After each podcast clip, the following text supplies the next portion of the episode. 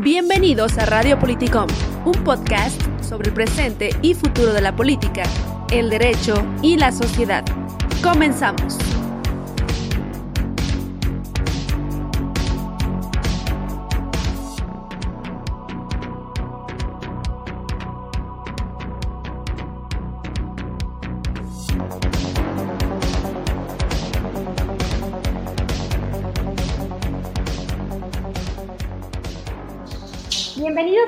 Político, un podcast sobre política, derecho y sociedad.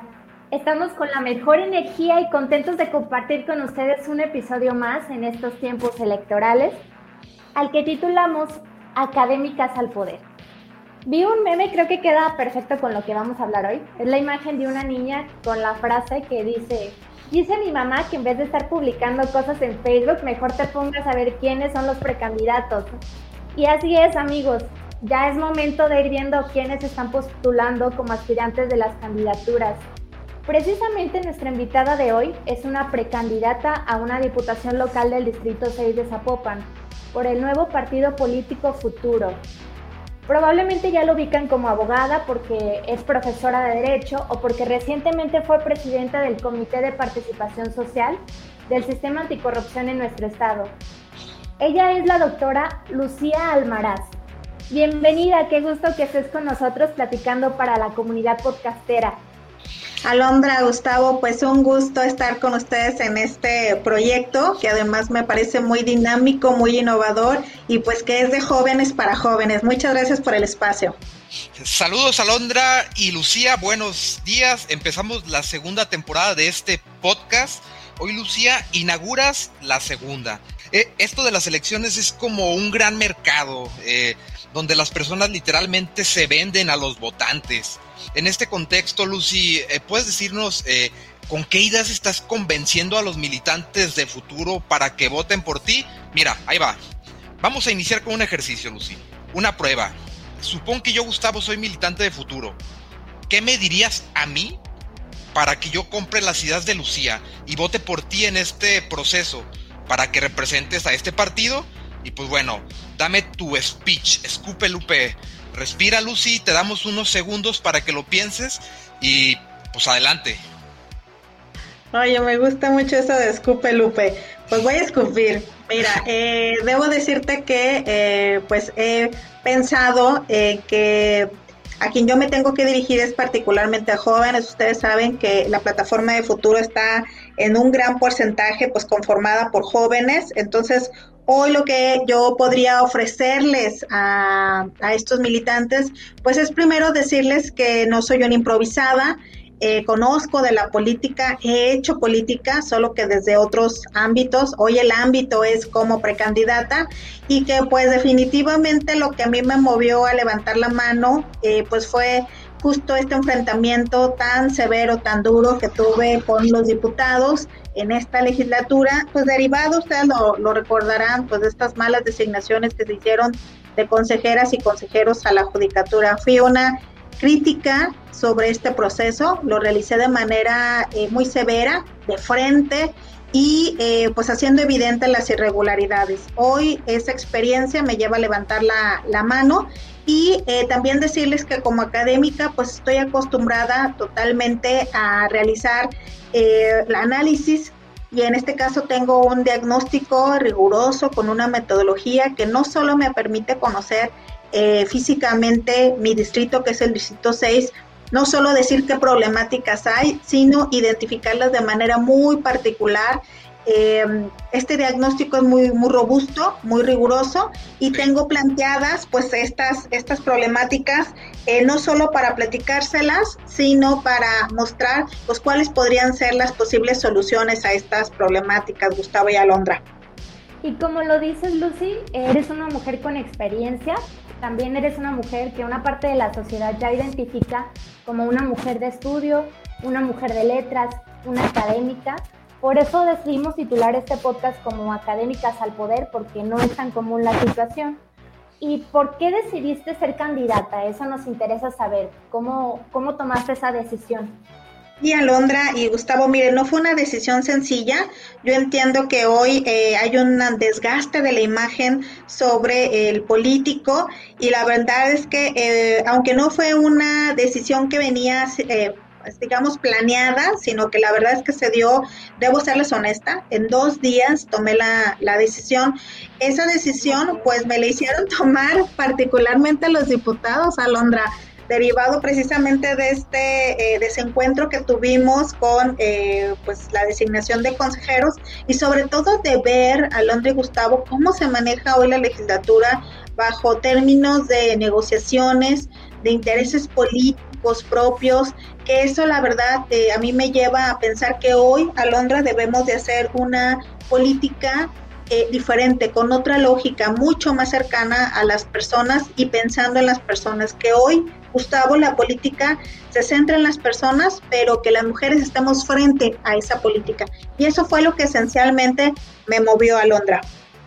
Y vaya que cada vez vemos situaciones más raras en, los partidos políticos y postulaciones de personas que en ocasiones pues, no tienen nada que ver con la política o que uno dudaría de que las decisiones que vayan a tomar sean las más valoradas, las más razonadas y adecuadas a pesar de, claro, contar con, con asesores, porque pues una persona que a lo mejor era luchador o que era cantante o que era este pues no sé, X, X circunstancia, pues la constitución política pues, le permite que acceda a, un cargo de elección popular y puede tener asesores, pero eso no significa que, pues vaya a tener como el empape o como que vaya a poder tomar las mejores decisiones. Pero bueno, pues estamos viviendo en estas situaciones, cada, cada periodo vemos diferentes actores que se acercan así a la política y pues bueno, algunos pensarán que está bien, algunos pensarán que está mal, pero bueno, eh, ¿por qué futuro, Lucía? Existen varios partidos políticos eh, ¿Qué te impulsa a, ir con futuro a, buscar una candidatura? Y a decirte, Gustavo, que definitivamente tuve otras propuestas.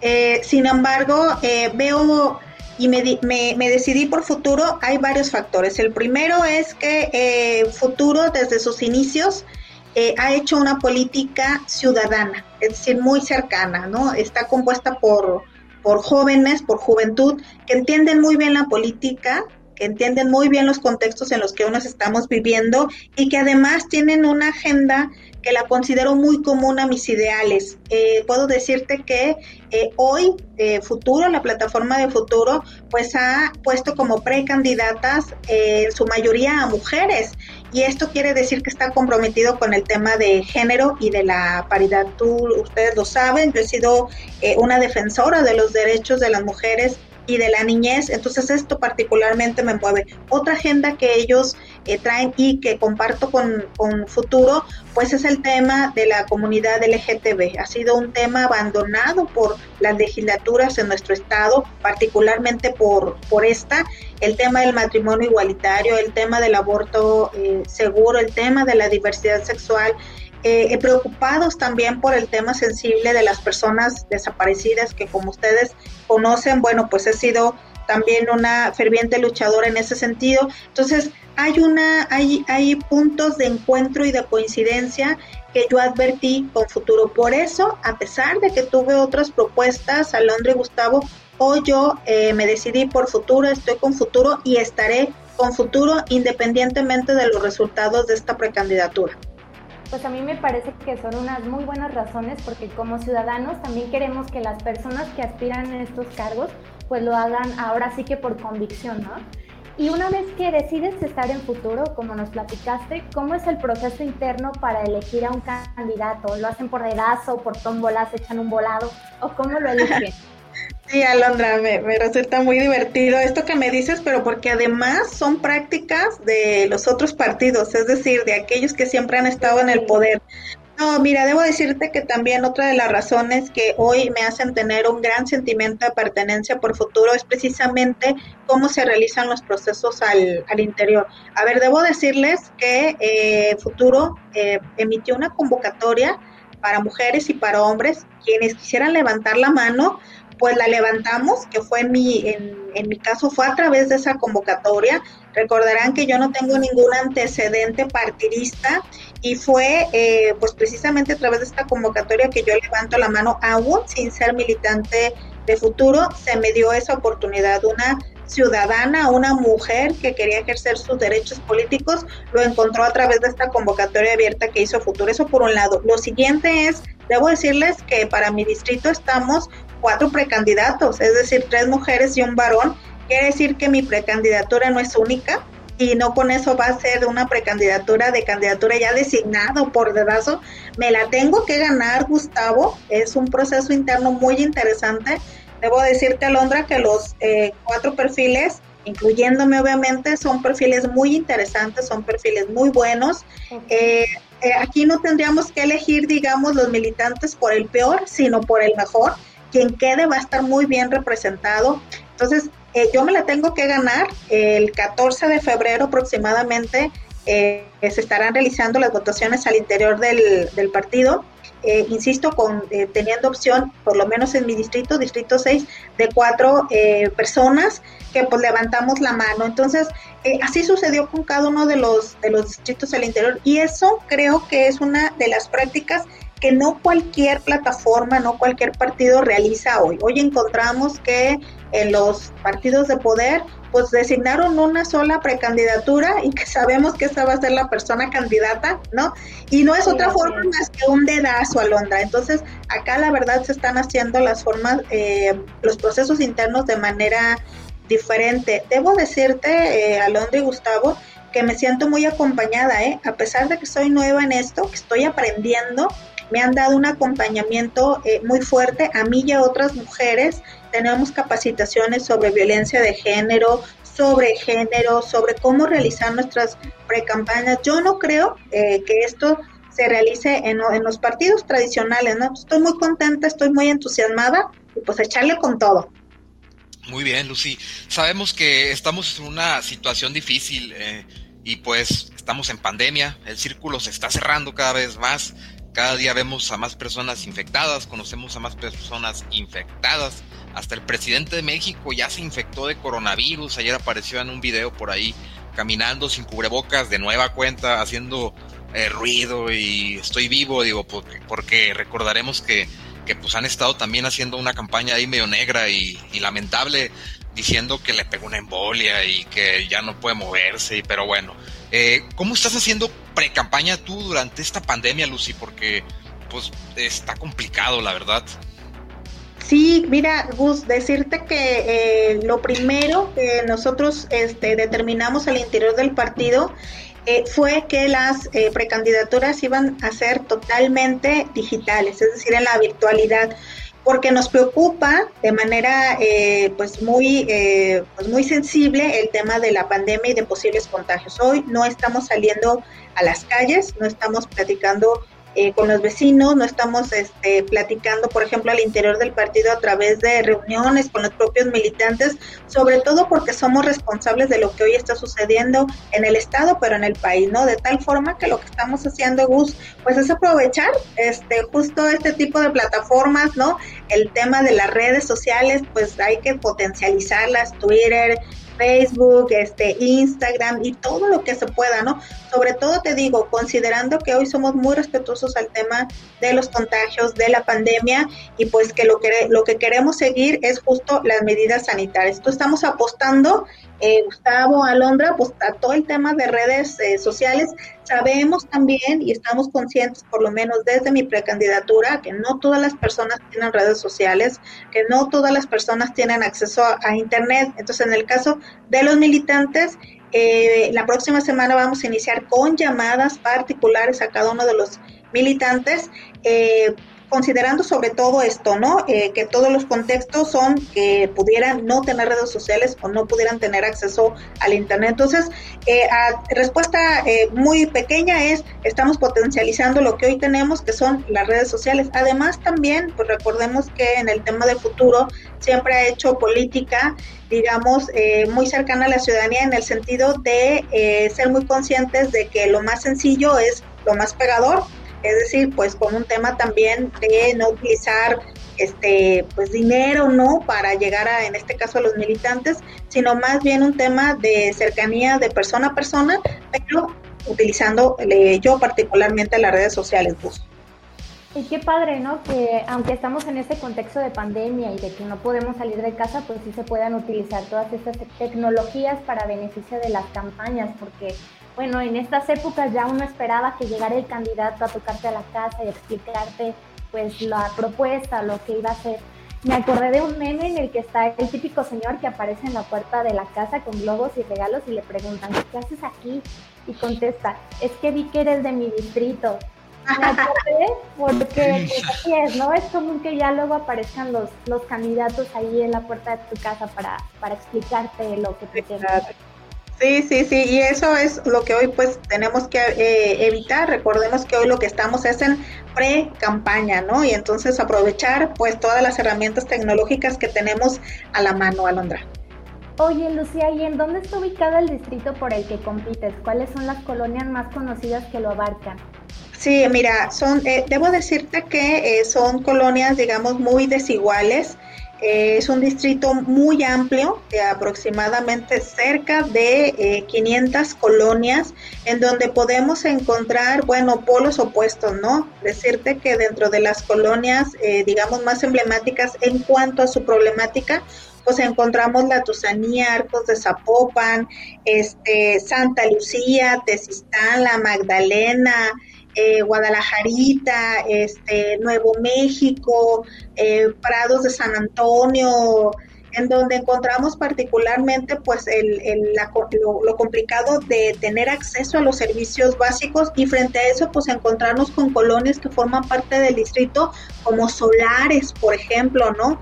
Este, la zona, algunas colonias de la zona real en donde pues tienen otro tipo de, digamos, son privilegiados, ¿no? Por, por los servicios con los que cuentan, el tema de seguridad con el que se cuenta. Entonces, allí, Alondra, decirte que hay un gran reto para, para el Distrito 6. Primero, el tema de las desigualdades. Eh, comentarte que eh, lo que les decía, pues se ha realizado un diagnóstico muy serio, riguroso, metodológico, pues yo soy doctora, entonces lo que me resta es realizar ese tipo de instrumentos para no solo decir conozco el distrito, sino que conozco su problemática desde un instrumento serio, que hoy está este diagnóstico. Encontramos problemáticas desde, eh, por ejemplo, que no se cuenta con agua potable. Imagínense lo que se puede vivir, por ejemplo, en Valle de los Bolinos y todas las colonias cercanas a esta, a esta área, ¿no? Temas en donde la ausencia de recolección de, de basura, el tema de la falta de accesos a servicios de salud que hoy son tan importantes por el tema de la pandemia eh, uno de los temas más importantes es el tema de la inseguridad, en donde encontramos un alza en los delitos eh, patrimoniales, particularmente a personas a transeúntes y eh, delitos de robo a casa, habitación y de autopartes. La falta de acceso al transporte público es otra de las grandes problemáticas. Entonces, la verdad es que el distrito, lo decía, pues es, es como si, si, si, viéramos dos distritos, ¿no? El distrito privilegiado con colonias en donde se goza con eh, buenos servicios eh, públicos, pero eh, la gran mayoría de colonias en donde pues vamos a encontrar que hay una problemática severa en ese sentido. Oye, ¿tienes un plan de cómo podrías apoyar al distrito desde el Congreso en el caso de que avanzaras a, a la siguiente etapa y que luego ganaras las votaciones? Sí, ya hay, con el diagnóstico se puede, eh, incluso hemos ya eh, hablado, mi equipo de, campaña y yo, sobre todas las propuestas y eh, posibles soluciones a esta problemática. Sabemos que no es sencillo, Alondra, esto no se hace de la noche a la, a la mañana, sin embargo creemos que podemos contar digo, además de que ya lo hemos hecho con un diagnóstico serio, pues con todo un plan de acción a nivel eh, legislativo y de gestión que también les toca a los diputados, ¿no? Realizar tema de, de gestión para acercar eh, los servicios, por ejemplo, pero sí hay ya una, una planeación estratégica en este sentido, de la cual pues hoy no toca hablar porque eh, estamos dirigidos totalmente a los militantes planteando un diagnóstico, las problemáticas que se viven en el distrito, pero que además tenemos una planeación, insistiría, ya estratégica sobre cómo se podrían atender pues estas problemáticas que hoy ya tenemos plenamente identificadas, Alondra. Oye, Lucy, ¿y con qué eh, personaje de la historia vivo o muerto te identificas más? Digo, es, muy importante todo lo que nos acabas de decir y que obviamente va dirigido a la militancia de, del Partido Futuro, pero pues también es importante como conocer un poco de, de tu persona, o sea, ¿qué, qué ideas de algún pensador te agradan. Y si pudieras decirnos, eh, tal cual como alguna vez le preguntaron al expresidente de la República, Enrique Peña Nieto, ¿cuáles son algunos libros que han marcado tu vida? Pero no se vale que digas eh, La silla del águila ni la Biblia. sí, claro. Oye, este, pues mira, yo... Eso ya lo dijo él ya. Ya sé. Mira, decirte que en cuanto a quién eh, me ha inspirado, quién ha marcado, digamos, algunas ideas, no solo como persona, sino hoy en el ámbito político, es una feminista que poco se habla de, ella, pero que a mí eh, me llama mucho la atención lo que ella vivió, sobre todo por la época, y es Hipatía de Alejandría. Ella fue una filósofa y matemática que llegó a ser eh, directora del Museo de Alejandría, pues en una época eh, pues de bajas opciones de educación y de poder para las mujeres, ¿no? Su padre fue un gran filósofo, de ahí que ella le entrara el tema también de la filosofía, fue Teón de Alejandría, y pues gracias a ello, ella, Hepatía, eh, pues desde muy pequeña cultivó pues las artes, la ciencia, la música, ¿no? Y, pudo viajar entre Roma y Atenas, ¿no? En donde estudió filosofía, astronomía, matemática, física y lógica, ¿no? Entonces, ella, eh, pues recordaremos que esto, pues, estamos hablando de los años este, 390 y tantos, ¿no? En donde particularmente en el, en el año 391 el cristianismo se convirtió en religión oficial y pues hubo lo que le denominaron imperio romano, ¿no? Y Partía era pagana y además pues se, se, había convertido en una mujer influyente no solo en el campo de la ciencia, sino también en la política y pues fue brutalmente golpeada, violada y asesinada por fanáticos cristianos, pero es, fue una gran feminista. Entonces ahí yo este, pues me encuentro identificada sobre todo con el trabajo que ella hizo. Pues. Oh, y el libro, no, no, no, que no se te olvide, Lucía. No se me olvida, mira, decirte que uno de los libros que incluso debo decirte que eh, lo leí en la preparatoria y que yo esperaría que pues muchas personas lo hubieran ya leído. No llegó en mi momento preciso, debo decirlo, es decir, en la prepa pues me resultó un tanto denso, ¿no? Pero eh, fue los diálogos de Platón. Eh, que luego después tuve la oportunidad de darle una eh, releída y eh, bueno, me ha marcado, ¿no? recuerdo cómo, cómo, Platón realizaba estos, estos diálogos y sostenía pues una, una opinión. Recordaremos que Platón pues fue discípulo de Sócrates, de tal forma que este pues me, me, marcó en ese sentido, yo lo recomiendo ampliamente, aunque eh, para algunos podría resultar una, una lectura densa, eh, yo después de que lo releí, pues me marcó y además decirles que no siempre los libros nos llegan en el momento en el que nos tienen que llegar, ¿no? En la prepa no fue mi momento, pero lo leí después y bueno, ha sido uno de mis favoritos, que además creo que es un libro que no solo me marcó a mí, sino la historia del, del mundo sobre la filósofa feminista, recomendarles una película que no tengo el nombre exactamente en este momento, pero eh, hay una película que habla sobre su historia, muy interesante, como dice Lucía, muy buena película, no recuerdo, se los debo, pero está muy buena. Y pues bueno, llegamos al final de un episodio más de Radio Politicom, un podcast sobre el presente y futuro de la política, el derecho y la sociedad, en el que Lucía Almaraz nos platicó sobre su precandidatura dirigida a militantes de futuro. Eh, escuchen con atención lo que nos dijo Lucy, eh, escuchen lo que van a decirles los otros precandidatos y pues bueno, razonen su voto y pues aquí hoy nos acompañó Lucía Almaraz, académica, eh, persona que ha estado involucrada con el servicio público y pues que el día de hoy busca una precandidatura en futuro. Alondra, gracias por compartir micros conmigo una vez más.